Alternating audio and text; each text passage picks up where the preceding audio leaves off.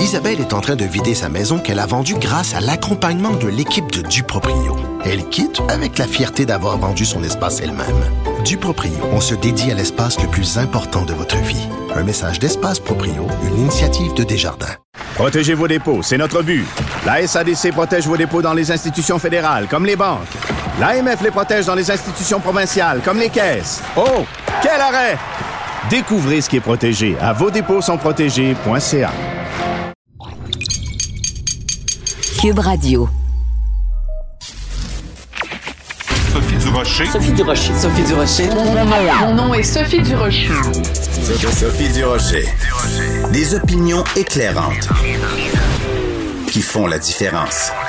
Cube Radio. Bonjour tout le monde, bon jeudi, j'espère que vous allez bien. Si vous avez envie de vous changer les idées, parce que vous êtes un petit peu tanné d'entendre parler de la COVID-19. Je vous rappelle que sur euh, le site de Cube Radio, vous avez accès à tout plein de balados. Et euh, ben, vous savez que j'en anime un avec mon mari Richard Martineau. Ça s'intitule L'apéro piquant. Des invités avec qui on prend un petit verre, on jase de toutes sortes de sujets. Et notre tout nouveau balado qui est en ligne à compter d'aujourd'hui, c'est avec euh, l'auteur et scénariste et humoriste Pierre Huet, vraiment un gars qui a porté toutes sortes de chapeaux autour de, de au cours de sa carrière, euh, autant comme parolier pour Beau Dommage, pour euh, Offenbach, pour Paul Pichet et d'autres, que euh, dans le domaine de l'humour comme scripteur pour un tas d'émissions. Et on lui a parlé de la fois où il avait écrit la biographie de devinez qui? Gilbert Rozon. Le livre est écrit. Ah, il est écrit. Il existe deux exemplaires au monde, un chez moi, un chez Gilbert Rozon. Ah, je ne savais pas. Moi, je pensais que tu étais en train de l'écrire et que là, les allégations qui sont transformées en accusations sont sorties après. Il est écrit et euh, l'éditeur français, Lafont, Madame Lafont, Elsa Lafont, s'en vient à Montréal pour parler du livre et il nous reste comme deux pages à écrire parce qu'on attend juste que, je sais pas quelle date on était, mais que l'année du 350e qu'on fêtait, c'était quoi, 375 de Montréal? Oui, 375. Dont Gilbert était le président de la République. Oui, oui c'est vrai, il était sur le comité. On fermait le livre avec ça donc, il restait deux, trois pages à Donc, je demande à l'assistante de Gilbert, imprime-nous deux exemplaires pour la venue de Mme Lafont. Et euh, je dis à elle, enferme ça dans, dans, le, dans le tiroir qui borde. Hein. Euh, il y a juste deux exemplaires. Et c'est comme deux, trois jours après, c'est-à-dire soit entre le fait que j'ai demandé ça et l'arrivée d'Elsa Lafont, des éditions Lafont, qui est arrivé le scandale. Alors c'est euh, un tout petit bout, un tout petit extrait de cette entrevue absolument passionnante avec un gars absolument passionnant et il va vous raconter euh, toutes sortes d'anecdotes euh, sur une fois où Guy Latraverse avait menacé quelqu'un d'un duel. C'est rempli d'anecdotes complètement folles sur des, des virées un peu capotées la nuit avec Éric Lapointe. Bref, une vie bien remplie dans le cas de Pierre Huet. Donc vous allez retrouver tout ça dans la section balado de Cube Radio. Et je pense qu'à quelques reprises pendant ce balado, vous allez pousser un amusé ou un intrigué. Ben voyons donc. De la culture aux affaires publiques. Vous écoutez Sophie Durocher. Cube Radio. Depuis le début de la pandémie, il y a un certain nombre de médecins, de scientifiques qui, euh, sur les réseaux sociaux, nous tiennent au courant de la vraie de vraie situation sur le terrain. Parce que des fois, le gouvernement nous dit euh, euh, le ciel est bleu, puis finalement, les gens sur le terrain nous disent non, il y a des gros nuages noirs ou carrément, on est en pleine tempête. C'est le cas de docteur Amélie Boisclair. Elle est interniste intensiviste à l'hôpital Pierre Le Gardeur. Et, et hier, elle a fait toute une série de gazouillis sur Twitter pour nous tenir au courant de la situation sur le terrain. Et ça n'est pas Jojo. Docteur euh, Boisclair, bonjour. Bonjour. Écoutez, j'ai lu avec beaucoup d'attention votre euh, votre fil euh, Twitter hier. La situation sur une échelle de 0 à 10 en termes de gravité, selon vous, on est rendu à quoi? À 22? Ben, en fait, c'est ce que j'allais dire. À chaque fois que je pense qu'on a atteint les champs maximales, manifestement, il y en a des, des nouveaux, hein. Puis nous, on déploie toujours des ressources pour pas se rendre au bout. Fait que je pense que finalement, l'échelle n'a pas de fin. Alors, euh, donc, euh, essayons-nous quand même à faire euh, l'exercice parce que vous dites euh, que euh, la, créa- la, la, la situation, évidemment, sur le terrain, le fait qu'il n'y ait, plus de place, euh, que la capacité maximale est non seulement atteinte, mais dépassée, ça, ça nous indique un- un- un- une gravité absolument énorme. Donc, de 0 à 10, vous mettriez quoi comme, comme, comme évaluation? Ah, je pense que 22, vous aviez pas tort. hein. Bon, d'accord. Alors, gardons ça de façon euh, plus Oui. précise. Vous écrivez sur votre fil Twitter, la capacité hospitalière est dépassée, les soignants sont épuisés et le délestage aura des conséquences importantes à moyen et à long terme sur la vie de ces patients. Vous, depuis le début de la pandémie, c'est la pire journée que vous avez vécue hier? Ben, en fait, c'est j'ai l'impression qu'on joue beaucoup sur les mots hein, dans les communications en disant bon, on a encore de la marge de manœuvre, on tient le coup, mais je me demande toujours qu'est-ce qui, qu'est-ce qui tient? Parce que du moment où on est obligé d'avoir un arrêté ministériel pour s'assurer qu'on a des équipes en quantité suffisante, que malgré tout ça, on a de la difficulté à garder tous les lits ouverts en tout temps, qu'il y a du délestage pour avoir de la place pour admettre tous les patients, à partir de quel moment on dit ben non, ça va pas? Parce que si la capacité était là, j'ai pas d'arrêté ministériel, j'ai pas de délestage, il y a personne qui est mis en attente de ces traitements, puis tout roule sur des roulettes. Oui, je C'est ça comprends. qui me décourage un peu, là. Mais quand vous dites, il y a des gens qui disent on tient le coup, c'est le gouvernement qui tient ce discours-là. Donc, ce que vous, ce à quoi vous voulez nous alerter aujourd'hui, c'est à cette euh, dissonance qu'il y a entre le discours officiel du gouvernement et ce qui se passe sur le terrain. Eh, Exactement. Puis c'est pas la première fois que ça nous arrive. Hein. Puis je comprends après que probablement ce qu'on veut faire, c'est rassurer la population. Puis moi, en même temps, j'essaie de, de faire la même chose, puis de dire nous, on se bat pour soigner nos patients. Mais là, plus ça va, plus on lance des signaux d'alerte, ben, plus on, s'inquiète définitivement pour la qualité des soins qu'on est capable d'offrir. En même temps, je suis obligée d'admettre que dès qu'on a du délestage, ben, ça veut dire qu'il y a une qualité de soins qui n'est plus optimale parce que ces patients-là avaient besoin de leur intervention et on est obligé de les remettre à plus tard. Donc, oui, c'est inquiétant, puis on a l'impression souvent dans les hôpitaux qu'il y a une dissonance entre nous, ce qu'on vit sur le terrain, et comment c'est c'est perçu ou annoncé au reste de la population. Oui. Euh, L'hôpital où vous travaillez est, en- est rendu à quel, à quel stade? Niveau 4. Niveau 4. La différence, pour que tout le monde comprenne bien, la différence entre euh, stade 4 et stade 5, ce serait quoi? Ben, avant, le stade 5 n'existait pas. Ça dit tout? Ben, euh, écoutez, ça serait à confirmer, là, mais ma compréhension, c'était que le, le stade 4, c'était le dernier palier. Là. Euh, voilà. C'est-à-dire qu'en fait, non. avec le stade 5, c'est que même certaines chirurgies urgentes vont être révisées, mais ça, il faudrait confirmer parce que c'est pour nous aussi sur le terrain, ça change continuellement et on, on, on apprend au fur et à mesure. C'est pas comme si j'avais quelques jours d'avance sur le reste de la population pour savoir ce qui se passe. Vous l'apprenez en même temps que nous? Oui, oui, oui.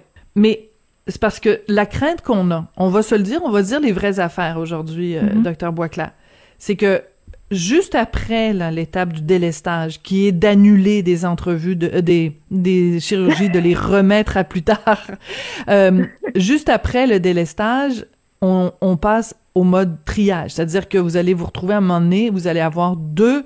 Vous, euh, le délestage, c'est de dire on ne fait que les chirurgies d'urgence, mais la prochaine étape, ce serait de dire, ben, on va se retrouver face à deux patients dont le degré d'urgence est le même, et on va devoir décider est-ce qu'on soigne le patient A ou le patient B?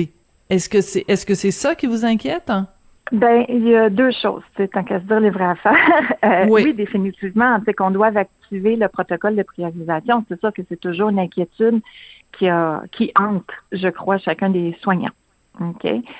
Euh, par contre, quand on fait du délestage, c'est une certaine priorisation. Tu sais, ça, il faut pas se le cacher. Ce n'est pas parce qu'une chirurgie peut se permettre d'être planifiée qu'elle n'est pas urgente. Hmm. Donc, c'est un délestage qui ne dit pas, c'est un triage qui ne dit pas son nom. C'est-à-dire que si vous dites à quelqu'un qui a un cancer, euh, et qui doit se faire, mettons, je prends l'exemple de cette jeune femme dont on raconte l'histoire dans la presse de ce matin, là, qui attendait une chirurgie pour l'ablation de l'utérus parce qu'elle a un cancer euh, du col de l'utérus. Si on lui dit, ben, on remet votre, votre chirurgie, sa chirurgie, elle est urgente, mais on la remet, donc, on est en train de faire du triage en disant, ben, il y a quelqu'un qui est, qui est urgent aussi, mais qui va passer avant toi. vous savez, les, les, chaque patient qui, qui est en attente d'une chirurgie, là, ces chirurgies-là ont été évaluées par des médecins qui ont jugé que la chirurgie était nécessaire. Et par la suite, il y a un délai optimal qu'ils ont euh, mis dans le temps pour le bien-être de leurs patients. Mm une chirurgie élective, ça ne veut pas dire qu'elle n'est pas sans conséquence, euh, sans impact sur la qualité de vie du patient ou sur son pronostic vital si on la remet euh, au calendrier grec. Là. Fait que c'est sûr, tu sais, je lisais cette histoire-là, puis c'est évidemment un, cas terrible, puis comment dire, j'ai pas de mots parce que justement, ça met un visage et un, un nom, ça rend ça très concret d'avoir euh, ces histoires-là, mais c'est ce qui se passe. Puis même sans parler de cancer, si on parle d'une chirurgie de la hanche, par exemple, une prothèse de genou, mais les gens qui sont rendus à la chirurgie, c'est qu'ils ont épuisé tous les autres moyens pour. Voilà. Euh, donc, ça a un impact sur la qualité de vie. Puis on peut même dire que chez certaines personnes euh, peut-être plus âgées, de ne pas pouvoir bouger comme ils pourraient le faire, ben à ce moment-là, ils se déconditionnent. C'est leur masse musculaire qui diminue. Donc, ça va avoir un impact sur leur autonomie à, moyen long terme aussi. Hmm. Donc, c'est des chirurgies qui peuvent se permettre d'être retardées parce que la vie n'est pas en danger immédiat à l'instant où on se parle, mais ça ne veut pas dire qu'elle n'était pas urgente. Hmm. C'est très important d'apporter cette euh, nuance-là. Donc, il y a l'urgence, mais il y a l'immédiateté. Donc, euh, euh, il y a des gens qui doivent être opérés de façon immédiate et d'autres, on peut en forçant très fort avec un gros forceps dire on va la remettre à plus tard mais il va y avoir des conséquences et je trouve qu'on n'en parle pas assez et c'est pour ça que je trouve c'est important que vous ayez soulevé euh, ces euh, tous ces points-là sur votre euh, votre compte Twitter. Une autre chose dont vous parlez sur votre compte Twitter docteur Boisclair, c'est la fameuse question des aérosols. Je ne comprends pas Comment ça se fait qu'on n'en tient pas plus compte que ça? Euh, vous dites, vous, le rôle des aérosols doit être reconnu et adressé. On est en retard. Et vous dites, reconnaître ce mode de transmission aidera à surmonter la cinquième vague et aidera à prévenir, contenir d'autres vagues ensuite. Euh, comment ça se fait qu'il n'y a pas, que le message ne passe pas alors qu'on le sait? que euh, ça se transmet par aérosol et que donc la ventilation est extrêmement importante? Comment ça se fait que le gouvernement ne reconnaît pas ça plus que ça? Ben, écoutez, ça, euh, si j'avais une réponse, ben probablement qu'on pourrait régler le problème. Là, c'est, comment dire, la science évolue, hein. La science évolue, puis ça, c'est normal. C'est sûr que nos connaissances actuelles sont complètement différentes de ce qui se passait dans la première vague. Puis ça, c'est important de garder ça en tête. Ça, on peut pas dire, mais pourquoi au jour 1 de la pandémie, ils n'ont pas tout changé la ventilation? Mais non. Euh, on apprenait. Mais là, on, on a deux choses. Hein. Déjà, on veut au maximum, tu sais, j'entends beaucoup de gens parler de l'après. C'est sûr que c'est important, il faut avoir la réflexion, hein, parce que manifestement, là, on a compris que le COVID, il est là pour longtemps. Fait que c'est sûr qu'il faut amener une réflexion sur le long terme, mais il faut aussi là, commencer par passer à travers cette vague-là. Hein? Puis si on veut guérir des gens, ben, il n'y a encore rien de mieux que de prévenir. Ben Et là, on se coupe de, de moyens qui pour certaines façons, par exemple pour la ventilation, euh, ne sont pas nécessairement très difficiles. C'est sûr que, bon, aujourd'hui, c'est une mauvaise journée, c'est extrêmement froid, mais, euh, il y a des experts dans le domaine, là, puis, des ingénieurs, quoi que ça, qui, qui apportent des solutions. Et il faut les écouter, ces gens-là. La, gestion d'une pandémie doit se faire de façon multidisciplinaire, surtout si on veut s'en sortir. Hein? Euh, c'est c'est pas moi qui a, qui a toutes les explications et les réponses à ce qui se passe. Par contre, là, la propagation aérosol, elle est prouvée. On, on a plusieurs exemples de pays, par exemple en France, euh, en Angleterre, où depuis plusieurs semaines, voire quelques mois, il y a des publicités aux heures de grande écoute sur comment protéger son environnement, comment Hmm. se protéger, c'est quoi la notion d'aérosol? Puis ça, c'est important parce que la population a besoin de comprendre c'est quoi le mode Oui. de propagation, parce qu'à ce moment-là, tous nos gestes du quotidien vont être adaptés. Puis quand, là on- encore, je le répète, là, là on est dans le cœur de la tempête. Mais quand la tempête va passer un peu, cette compréhension-là va nous permettre de se dire, OK, mais moi, comment dans mes gestes, je peux m'assurer de continuer de vivre mon quotidien, mais d'essa- d'essayer de minimiser le Oui. fait que ça reflambe encore? Parce que là, il faut passer à une autre étape de la compréhension de la maladie pour arrêter, ben, éviter du moins de toujours être on ouvre, on ferme, on ouvre, on ferme, parce que ça aussi, c'est épuisant. là. Tout à fait. Ça, Parlons ça va des- nous permettre peut-être, Mhm. moi, pardon, Non, non, d'avoir une meilleure planification aussi. Tu sais, de, Oui. de- des pistes de réflexion aussi, parce que vivre avec le virus, ça veut pas dire vivre comme s'il était pas là. Tout à Hein, fait. Ça, ça- Parlons- ça- ça veut dire le comprendre. Oui. Parlant d'épuisement, euh, comment est la, la situation avec vos collègues euh, de, du personnel de la santé euh, à, à votre hôpital, euh, ceux à qui, euh, avec qui vous êtes en contact à, à Le Garda? Ça se passe euh, comment, le, l'état d'esprit est comment quand on parle d'épuisement professionnel, justement? Ben, c'est sûr que ça, ça fait longtemps qu'on le dit, hein, que ça va être un enjeu qui va devoir être adressé. Euh, les, les professionnels là, qui sont sur le plancher, ben justement, des professionnels là, qui, qui des soins de qualité, qui sont présents, euh, qui sont là pour les patients puis leurs proches. Mais c'est sûr qu'on sent un grand épuisement. On, on sent plusieurs sentiments différents. Là. Il y a une fatigue physique, il y a une fatigue émotionnelle il y a toujours une espèce de, de culpabilité, on dirait, quand on, se commen- quand on entend que les gens se disent ben j'en peux plus, mais ils veulent être là pour ceux qui restent, hein, parce qu'à chaque fois, on sait que la charge de travail pour les autres augmente. Il y a quelqu'un Voilà. qui, qui, euh, qui, qui sort de tout ça. L'arrêté ministériel, euh, ben, c'est un sentiment partagé parce que d'un côté, on le voyait bien manquait de bras. C'est ça notre principal enjeu. On a une grosse pénurie de personnel, mais en même temps, la solution vient des mêmes personnes qui sont épuisées et pour lesquelles on n'avait plus assez de personnel.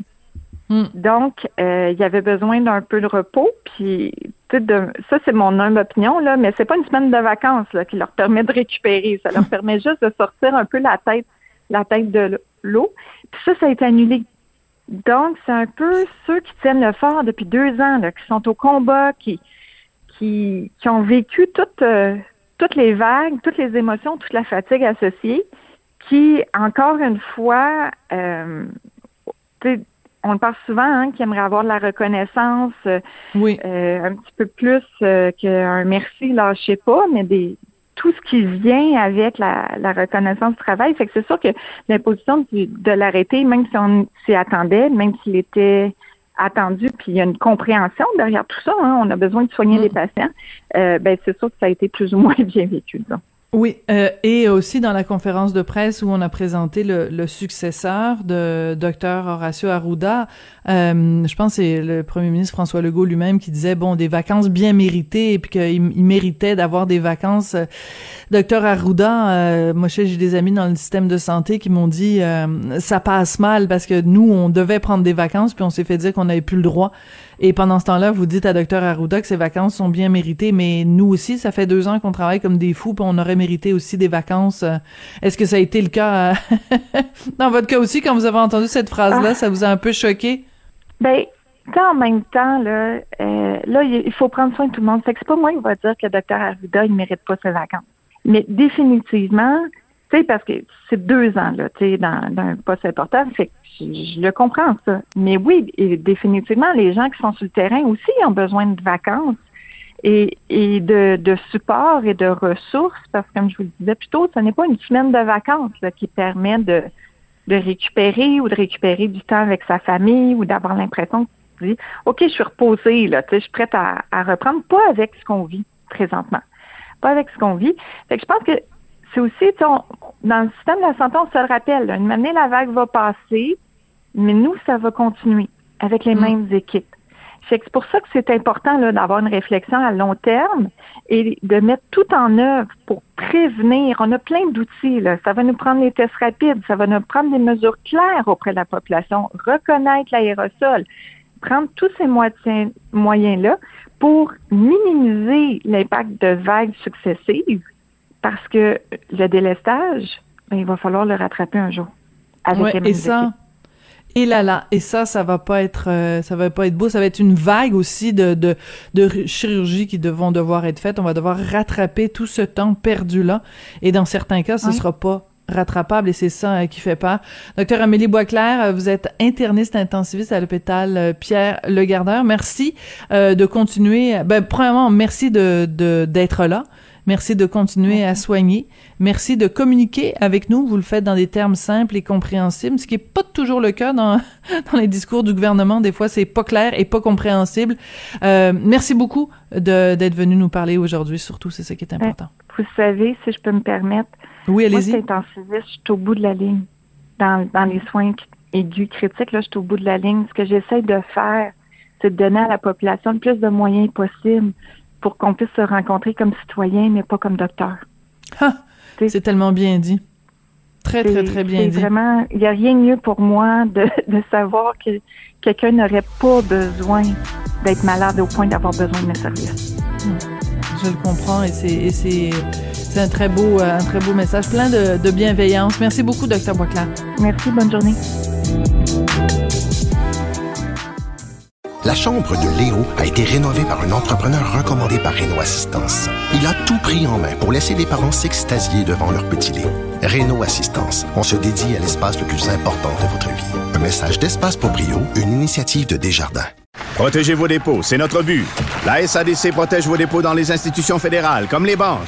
L'AMF les protège dans les institutions provinciales, comme les caisses. Oh, quel arrêt! Découvrez ce qui est protégé à vos dépôts sont protégés.ca. Mes récompenses Sonic, c'est le programme qui désire exaucer tous tes souhaits. C'est simple. Plus tu utilises ta carte du programme Mes récompenses Sonic durant les mois de mars et d'avril, meilleures sont tes chances de remporter 5000 dollars pour réaliser tes plus grandes folies. Visite l'une de nos stations Sonic et comble tes envies.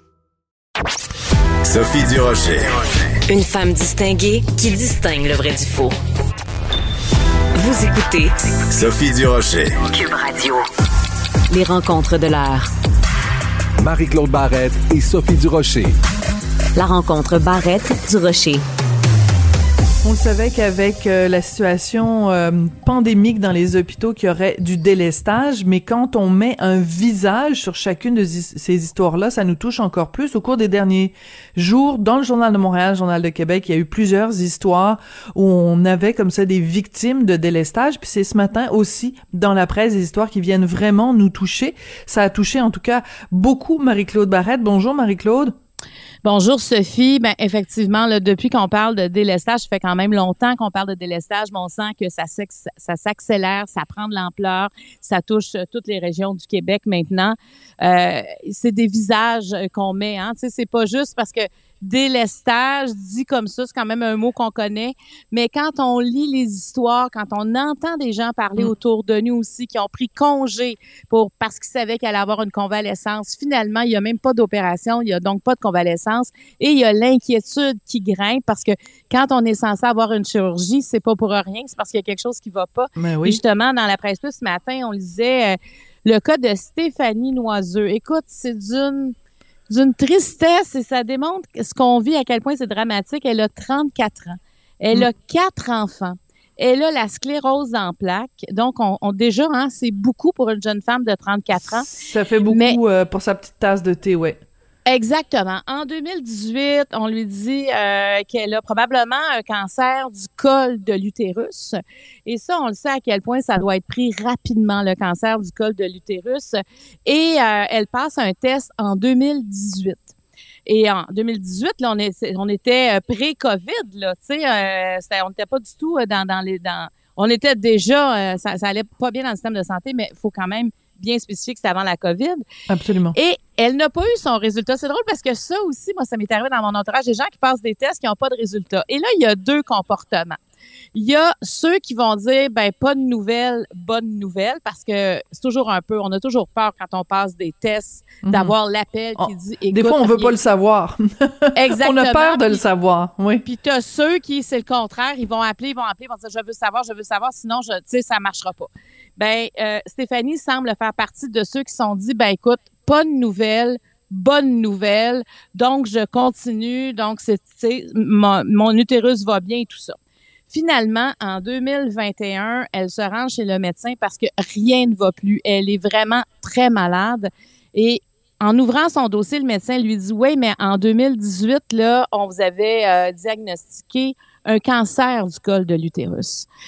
Donc, en 2018, c'était positif. On lui a pas dit. C'est pour ça que c'est pas juste, oui, il y a le délestage, mais des fois, notre système de santé, il y a quelque chose, parce que pas la première là, qu'on entend, mais c'est des drames à chaque fois. Donc, finalement, on décide qu'il faut absolument euh, lui enlever l'utérus.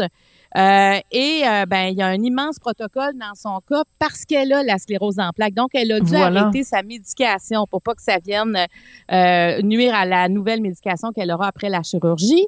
Donc le fait qu'elle arrête la médication fait en sorte que elle a des problèmes de sclérose en plaques. Ça, ça se manifeste davantage. Et finalement, elle apprend qu'elle n'aura pas sa chirurgie parce qu'elle fait partie du délestage, parce qu'elle, elle aura besoin de soins intensifs après euh, et il n'y a pas de lit, il n'y a pas de, de, de, disponibilité pour ce type de chirurgie présentement. Alors moi là, je lisais ça, Sophie là, puis je capotais. Ah, ça crève le cœur. Ça crève le cœur, surtout qu'elle doit l'annoncer euh, à ses enfants, puis qu'il y a un de ses enfants qui lui dit euh, "Mais maman, le cancer, ça tue. Qu'est-ce qu'on va faire nous Parce que on, on dit je, je, me mets évidemment dans la tête d'un enfant qui dit ben c'est parce que l'opération de maman ne peut pas avoir lieu parce qu'il y a des gens à l'hôpital à cause de la Covid et les gens peuvent mourir de la Covid. Oui, mais attends deux secondes, le, cancer aussi on en meurt. Donc pourquoi? Je comprends le, je comprends l'incompréhension du jeune. Ben c'est et la mère de Stéphanie le Noiseux, elle est décédée en 2020 à l'âge de 63 ans en attendant une opération parce qu'elle aussi, elle a été délestée à cause de la COVID.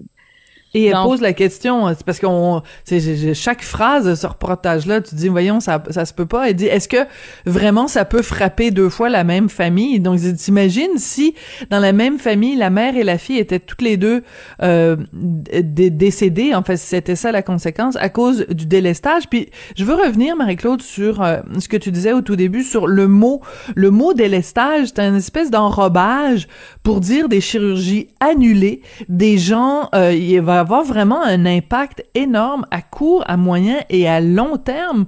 Parce que là, on parle de quelqu'un, évidemment, qui a, qui, a, un cancer, mais il y a toutes sortes d'autres... Euh, opérations qui devraient avoir lieu pour soulager la douleur.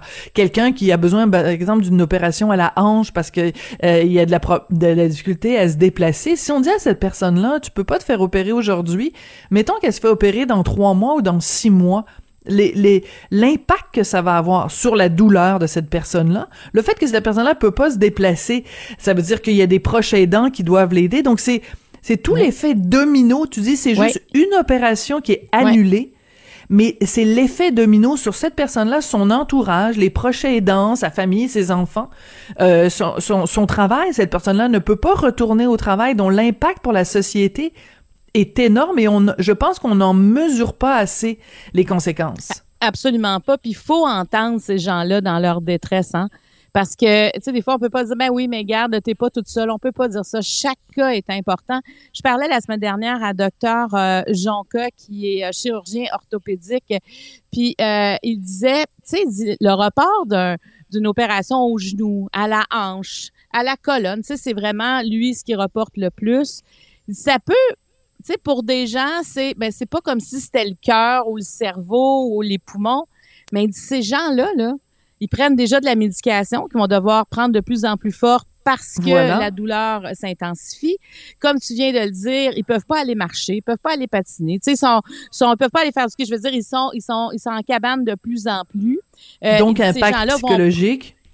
oui, ils vont prendre du poids, donc vont augmenter euh, la, la, la les, chances, je ne sais pas dire les chances, mais en tout cas les risques plutôt d'avoir une maladie cardiaque. Donc, on développe des comorbidités. Ça, ça veut dire d'autres maladies qui accompagnent celle-ci. Donc, on développe des comorbidités alors que ça aurait pu être une chirurgie d'un jour, là, avec après ça, ben, de la physiothérapie ou, tu sais, de, la, de quelque chose pour se remettre en forme. Mais là, quand on n'a pas la chirurgie, c'est, c'est épouvantable. Alors, lui, tu sais, il disait ça, c'est des drames. Chaque personne vit ses drames. Et c'est sûr que si vous vous cassez la jambe, on va vous opérer, c'est une urgence. Moi, je voulais dire en 2004, là, ça fait longtemps de ça. Oui, Moi, raconte. j'ai euh, j'ai eu plusieurs, j'ai fait une chute et j'ai eu vraiment plusieurs fractures au coude droit, puis on a dû reconstruire mon coude. Là, c'était euh, une intervention majeure à ben, à l'époque. Ce sera encore une, une intervention majeure.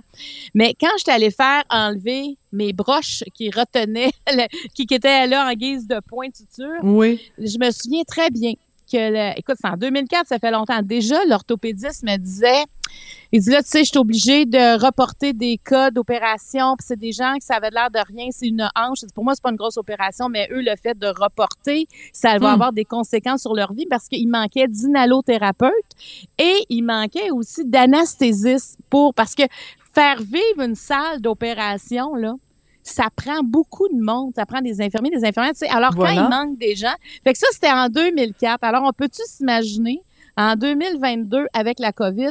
Fait que c'est, c'est sûr que ça démontre à quel point on était déjà à bout de souffle. On était déjà pas capable de répondre à la demande. Mais, puis le délestage, Sophie, c'est quand tu avais déjà un rendez-vous aussi. Alors, on peut penser à, à ceux qui arrivent même pas à avoir un rendez-vous.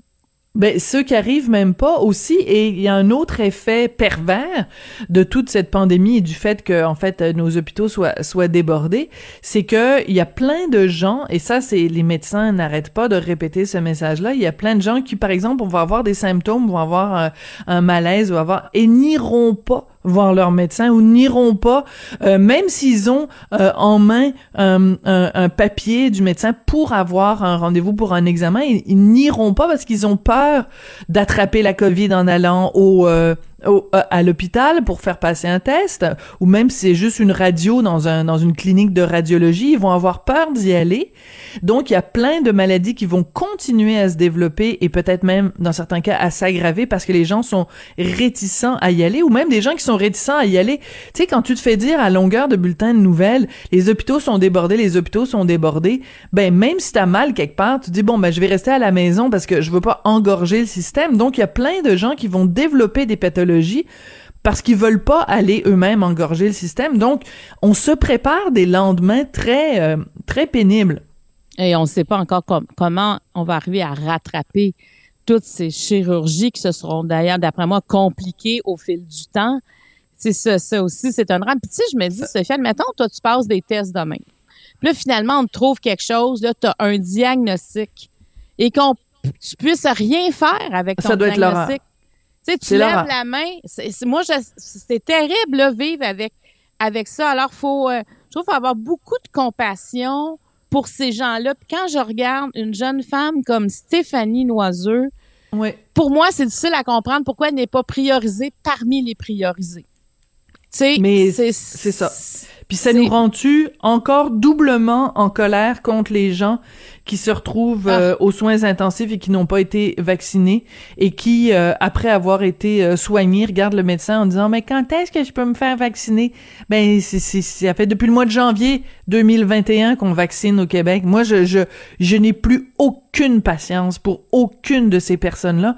Puis les arguments qu'on utilise des fois, je vois ça passer dans les journaux où on dit oui, mais faut être compréhensif parce qu'il y a des gens euh, qui sont euh, qui sont pas à l'aise avec euh, les ordinateurs. C'est pour ça qu'ils ont pas pris de rendez-vous. Ben là, je veux dire, va va va, va à ta pharmacie puis demande de, de l'aide à quelqu'un. Ou des gens qui nous disent, ça c'est un argument que j'ai vu passer plusieurs fois. euh, des des gens qui nous disent oui, mais il y a une partie des gens qui sont pas vaccinés parce qu'ils ne parlent ni le français ni l'anglais. Ouais. Oui, mais mais même en Punjabi, on le sait que c'est important de se faire vacciner. Même en, en serbo-croate, on le sait que c'est important de se faire vacciner. Même en, je veux dire, en... Oui, en- parce que quand, puis quand tu parles à C'est quoi cet argument-là? Quand tu parles à leur famille, c'est impossible que dans leur famille, il y a personne qui est capable de communiquer Ben dans, la, dans la société avec laquelle ils vivent. Là.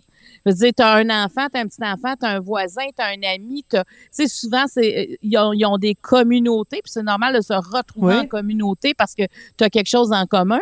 Mais à partir de là, c'est impossible que cette communauté-là vive euh, en autarcie déconnectée Ben voilà. à ce point-là. Moi, je trouve que en c'est un argument euh, pff, complètement... je suis plus capable écoute, d'entendre cet argument-là. Ben, écoute, tu vas voir les voix. En tout cas, il y, a- il y a plein d'affaires, mais, mais c'est, c'est extrêmement choquant. Puis je pense pas qu'on fera jamais la paix avec ça. parce que c'est une injustice complète. Pourquoi on prioriserait quelqu'un qui a refusé? Mm. Tu sais, On le fait, puis les médecins veulent le faire, là, mais, mais pourquoi, tu sais, pourquoi, mettons, cette jeune femme-là serait pas aussi importante que quelqu'un qui a la COVID? C'est très, très, très, euh, très frustrant. Puis, euh, écoute, euh, tu sais, on parlait de, de douleur euh, tout à l'heure, puis tu nous racontais dans cette histoire qui t'est arrivée en 2004. Ouais. Écoute, je veux juste raconter une mini, mini, mini, mini, mini anecdote. Tu le sais, moi, j'ai eu une ablation de la vésicule biliaire avant, avant les fêtes. Là, c'était en Ouais. fait, c'était au mois de septembre. Puis, écoute, j'étais dans des douleurs atroces. Là, j'étais sur la morphine et tout ça. Puis, j'ai passé 24 heures ça a été le pire 24 heures de ma vie. Mais si, quand j'étais à l'hôpital, on m'avait dit, ben, Madame Durocher, on doit délester, on ne peut pas vous opérer, puis il va falloir que ce soit 72 heures, puis peut-être une semaine, je pense que je serais devenue cinglée. Je c'était tellement insupportable comme Mais, douleur. mais dans ton cas, en tout cas, moi, ce que j'ai compris en parlant à différents euh, médecins, euh, dans ton cas, ça, c'est une urgence où la vie et la mort est là. hein, parce que si, si tu te fais Oui. pas opérer, tu vas t'empoisonner. C'est comme une péritonite, comme la, la, la, la- l'appendicite qui, qui devient une péritonite. Il, y a, il, y a- il faut opérer, tu sais, parce que si ça si ça, euh, ça explose, je sais pas si c'est pas le bon mot, mais si ça éclate à l'intérieur, Oui. ça va t'empoisonner.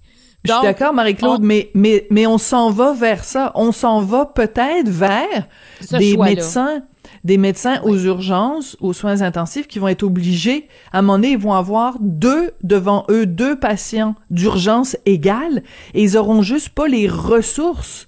C'est ça qui m'inquiète, moi. C'est oui, le délestage, mais le triage, ça, c'est inquiétant. ce que tu dis, euh, ils ont eu peur d'en arriver là l'an passé, hein, on s'en souviendra.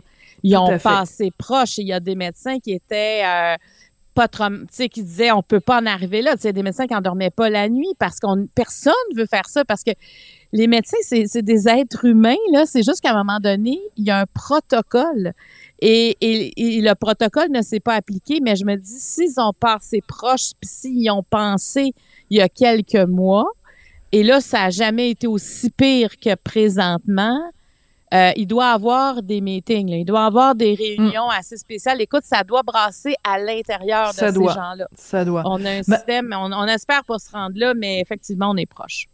Oui, Marie-Claude, tu voulais absolument revenir sur cette histoire. On, a appris que l'explosion qu'il y avait eu, la maison qui avait explosé à, à Arvida, que finalement, bon, ben c'est intentionnel. là, ça n'était pas accidentel. Un père qui a fait sauter sa maison avec euh, ses deux tout jeunes enfants à l'intérieur euh, de la maison et euh, ben il venait de se séparer avec sa conjointe. Qu'est-ce que ça qu'est-ce que ça t'évoque euh, cette situation-là, Marie-Claude? Ben moi, ça m'a ramené rapidement à, Marie, à Marie-Paul Mécanis, qui est une, une femme qui vient du même village que ma mère en Gaspésie où j'ai habité, de, de Gascon. Il y a plusieurs années, dans le cas de Marie-Paul, elle s'est séparée de son du père de ses enfants et euh, il a très très mal pris euh, la nouvelle puis elle menaçait tout le temps. Tu sais, ça a été. Elle écrit un livre d'ailleurs qui s'appelle Survivante. Elle en a fait un documentaire qui s'appelle Les Survivantes. Et euh, Marie-Paul, tout ça s'est passé en 96. Un soir, il l'a appelée. Euh, pour regarder à l'extérieur. Puis quand elle a regardé à l'extérieur, elle a vu la maison de son ex-conjoint. Ah, c'est épouvantable. Exploser. Euh, et ses deux garçons étaient à l'intérieur. Alors, euh, c'est tout de suite cette image-là qui m'est revenue parce que j'ai reçu régulièrement quelques fois Marie-Paul pour me parler de, de ce drame dont on se remet jamais. Et c'est pendant qu'elle était hospitalisée parce qu'elle a eu un choc nerveux euh, très, très, très fort. Bien, euh, il y a eu le service funéraire et les garçons ont été enterrés avec le père. Et ça, elle n'a jamais été capable de faire exhumer euh, les corps de ces garçons. Ça, ça a été aussi une, comme une crise intérieure pour elle Hmm. de, de- vivre ça. Mais on peut imaginer ce drame-là qui te poursuit. Puis elle a fait un documentaire où on voyait d'autres femmes qui, écoute, c'était d'une tristesse ce documentaire-là, mais quelle réalité. Donc, c'est des infanticides. Et c'est ce qu'on a confirmé, ce que la SQ, euh, Mm. la SQ a dit après trois jours d'enquête où ça a été très douloureux pour eux euh, d'en arriver à ce constat-là parce que le père connaissait les explosifs. Mhm. Donc, il l'a fait exploser sa maison avec ses deux fils, euh, Félix, deux ans, Édouard, six mois. Une séparation récente. Euh, il y avait eu, ce qu'on qu'on pense, en tout cas, dans l'enquête, on est en train de dire qu'il y aurait eu un, euh, un appel à la DPJ. Alors, qu'est-ce qui s'est passé exactement? Mais ces drames-là, tu sais, il y en a eu un, un en Ottawa qui est arrivé il n'y a pas si longtemps. Ces drames-là, à toutes les fois, je n'en reviens pas. Tu sais, c'est comme si le- les hommes, dans ces cas-là, disent « je vais tout enlever.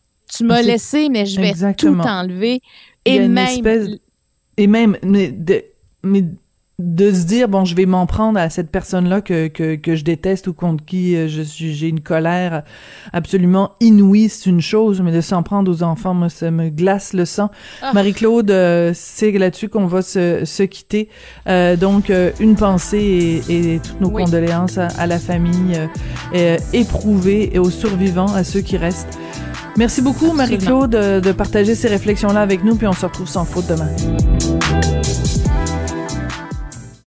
Isabelle est en train de vider sa maison qu'elle a vendue grâce à l'accompagnement de l'équipe de Duproprio. Elle quitte avec la fierté d'avoir vendu son espace elle-même. Duproprio, on se dédie à l'espace le plus important de votre vie. Un message d'Espace Proprio, une initiative de Desjardins. Ici Ricardo. Et Émilie, marchand d'IGA. On a envie de vous inspirer à bien manger. À moins de 5 la portion. Suffit de repérer les produits valeurs sûres et de les cuisiner avec une de nos recettes. Les valeurs sûres, c'est bien pensé, hein? Bien sûr! Détails sur IGA.net. Avertissement. Cette émission peut provoquer des débats et des prises de position pas comme les autres. Vous écoutez Sophie Durocher. L'Institut national de la santé publique euh, a publié au cours des derniers jours une revue de littérature qui s'intéresse à la faisabilité et à l'utilité de surveiller la COVID-19 dans les eaux usées. On va parler de tout ça avec Dr Caroline Huot. Elle est médecin conseil à l'INSPQ. Dr Huot, bonjour. Bonjour. Expliquez-nous comment ça marche. Mettons qu'on n'a aucune, aucune, aucune idée. Donnez-nous un cours de euh, analyse des eaux usées 101 pour commencer, pour qu'on sache exactement de quoi on parle.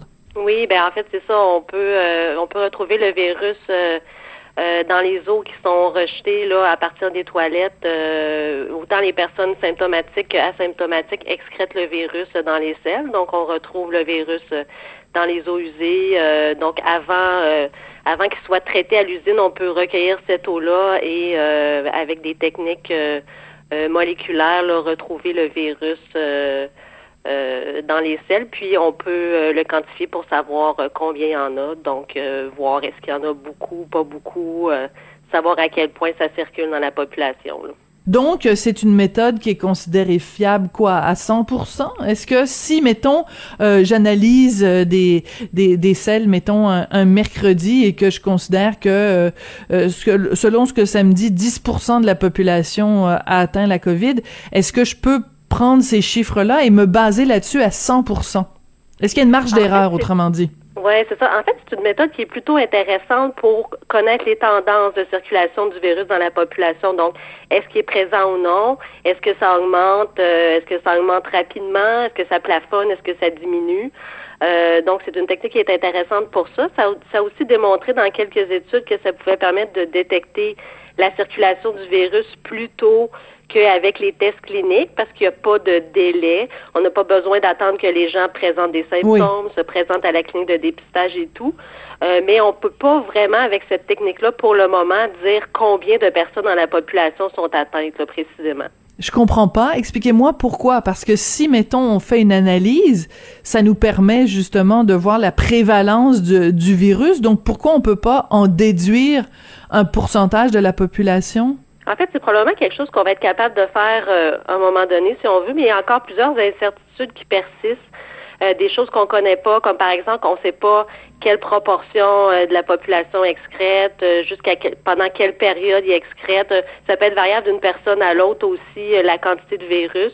Après ça, ben, tu sais, dans, dans les eaux qui sont recueillies à l'usine de traitement, il y a souvent d'autres d'autres eaux comme des eaux de pluie qui peuvent venir. puis on ne sait pas non plus à quel point le virus se dégrade dans tous les conduits qui mènent à l'usine de traitement des eaux. Donc, il y a quand même différents facteurs d'incertitude qui font que pour le moment, c'est plutôt difficile de dire avec cette technique-là précisément combien de personnes sont, euh, sont atteintes.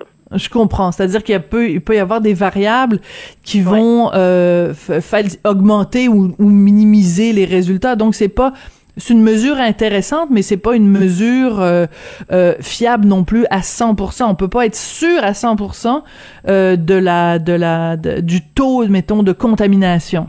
En fait, c'est ça. Elle est, plutôt intéressante, comme je disais, pour voir les tendances générales, puis comme un outil complémentaire à d'autres euh, indicateurs qu'on utilise, comme les résultats des tests de dépistage ou les, euh, les niveaux d'hospitalisation. Donc, euh, puis c'est une mesure qui est intéressante aussi dans le sens que pas besoin que les gens présentent des symptômes. S'ils sont atteints puis sont asymptomatiques, on peut on peut les capter aussi. Donc, il y a différents éléments d'intérêt par rapport à cette mesure-là, mais elle est complémentaire à d'autres mesures qui nous permettent de suivre la pandémie.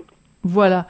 Euh, par contre, on sait que euh, les derniers temps euh, au Québec, bon, on a décidé justement que il y avait pas suffisamment que la capacité à, pour les tests PCR était pas assez grande, donc on a dit bon, on va restreindre ça seulement à cinq groupes parmi la, la, population. On a dit on va miser aussi sur les tests rapides que les gens vont avoir à la maison. Puis encore là, il y a des problèmes où on a, on a un problème de distribution, donc c'est ça peut pas.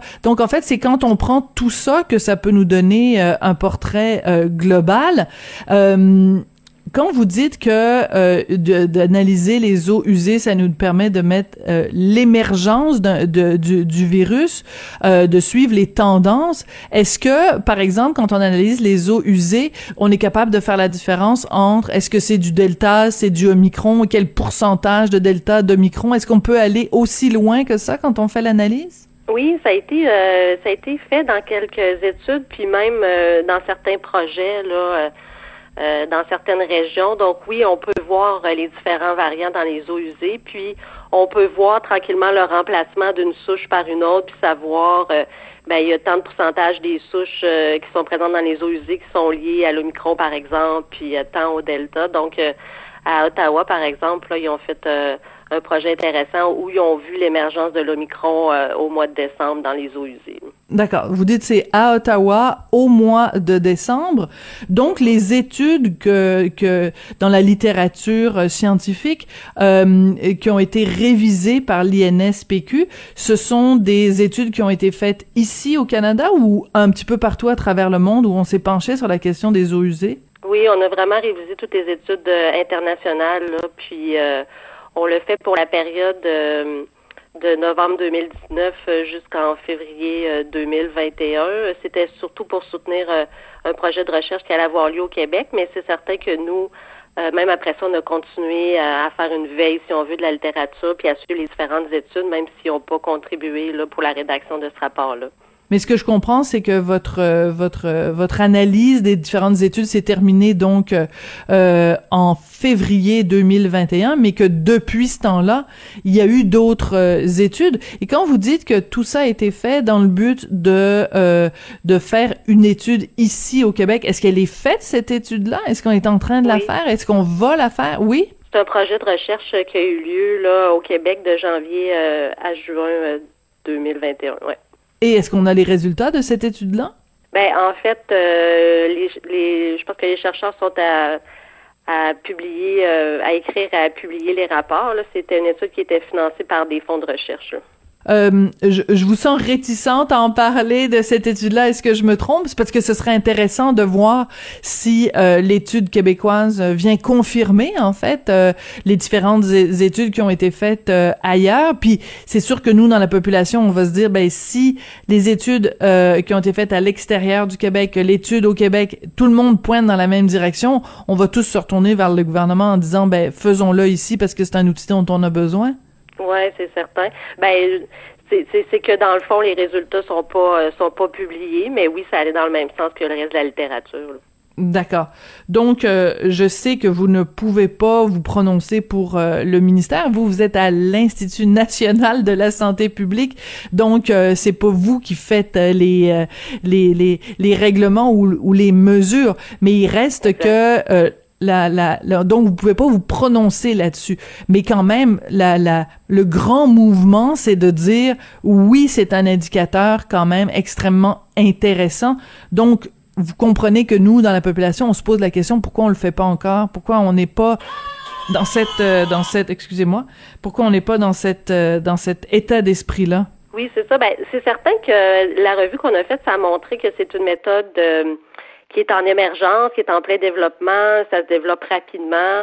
c'est une méthode novatrice, intéressante, qui présente, par exemple, pour le moment encore certaines limites.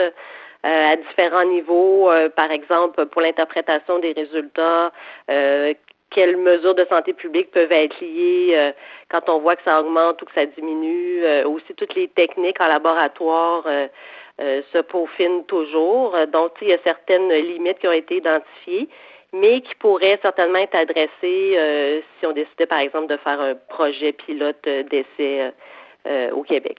Donc, vous souhaiteriez J'aimerais ça vous entendre dire l'INSPQ souhaiterait que cette méthode-là soit utilisée au Québec, mais je, je, je, sens une réticence de votre part que je m'explique mal, mais, bon, je la respecte. Pas notre rôle présentement dans ce dossier-là, c'est pas notre rôle de faire des recommandations comme celle-là.